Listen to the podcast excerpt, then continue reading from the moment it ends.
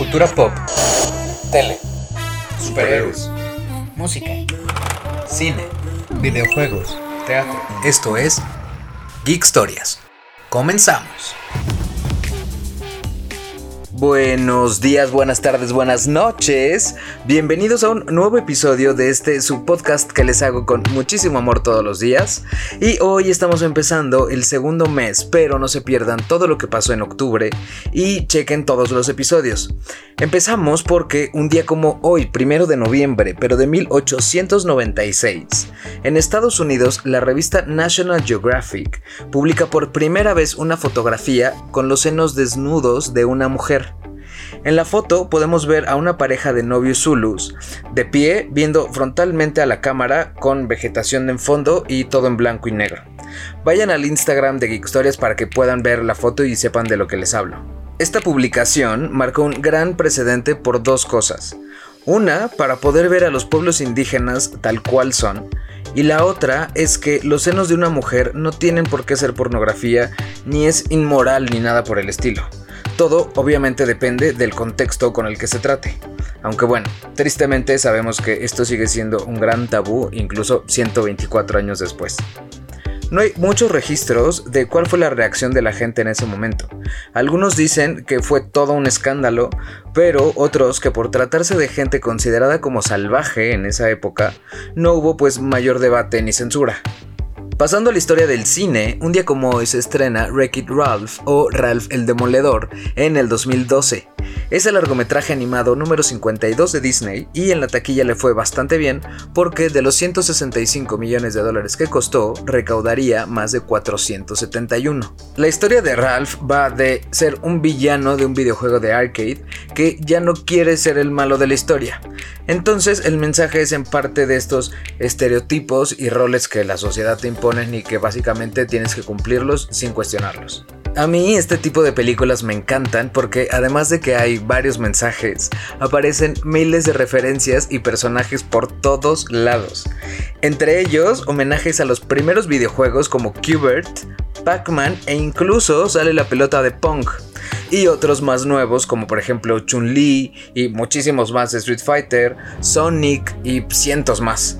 Mis dos cosas favoritas de la película son estos chistes visuales del ritmo y movimientos de cada personaje, obviamente dependiendo de la época de su videojuego, entonces hay unos que se mueven casi casi que hasta en dos dimensiones.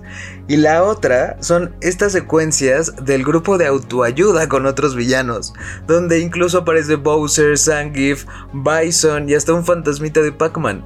Todo esto para apoyarse psicológicamente entre ellos y parte de su lema es, soy malo y eso es bueno, jamás seré bueno y eso no es malo.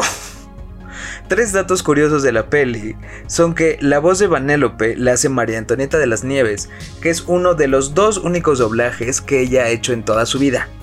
Y a pesar de tantos cameos de otros personajes de videojuegos, muchos nos preguntamos por qué Mario de Nintendo no aparece.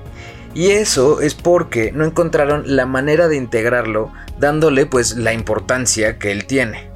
Para terminar con esta película, originalmente Ralph también viajaría por internet, pero lo descartaron porque estuviera hecho que durara muchísimo la película.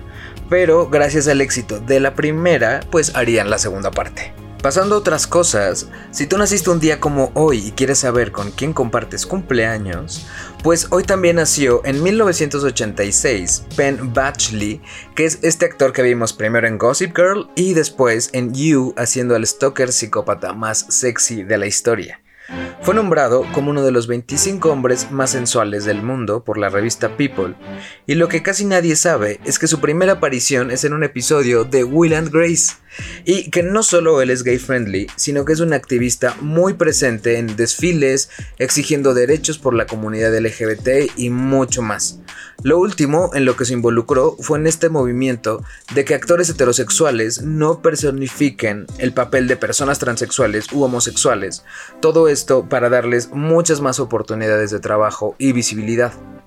Pues ya casi terminamos este episodio, pero no se olviden de suscribirse al podcast. A mí me encuentran como Lalo Alcántara en redes sociales y también a las de Geek Stories, donde les dejo fotos y videos de lo que platicamos durante el día. Finalmente, un día como hoy, primero de noviembre de 1974, nace uno de los iconos pop más famosos del planeta, y estoy hablando de Hello Kitty, que de hecho hay datos biográficos oficiales además de su cumpleaños. Su nombre oficial es Kitty White, su edad es de 5 años eternos, porque si hacemos cuentas, ya tiene más de 45 la señora. El lugar de nacimiento es Londres, su estatura es de 5 manzanas y tiene una hermanita gemela. La ilustración tiene algo interesante porque ella no tiene boca.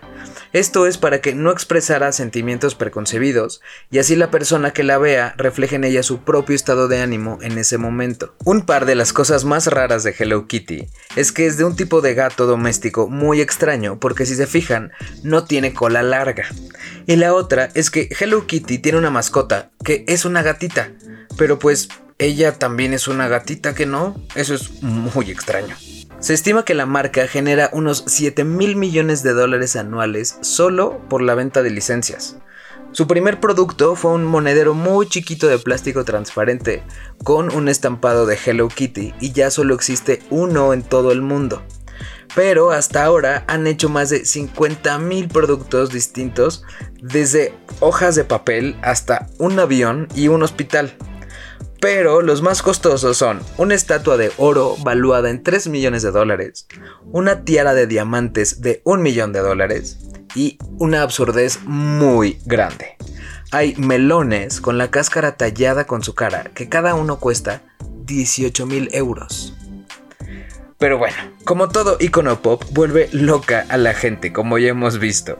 La colección más grande de productos es de un señor que tiene 5.169 piezas, pero no es el único adicto porque hasta hemos visto a Lady Gaga en un vestido hecho de peluches de Hello Kitty.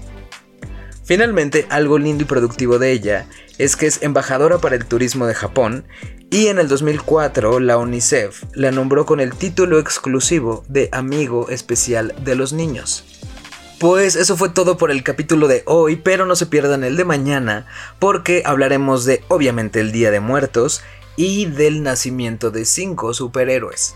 Así que nos oímos y leemos mañana. Chao. Suscríbanse.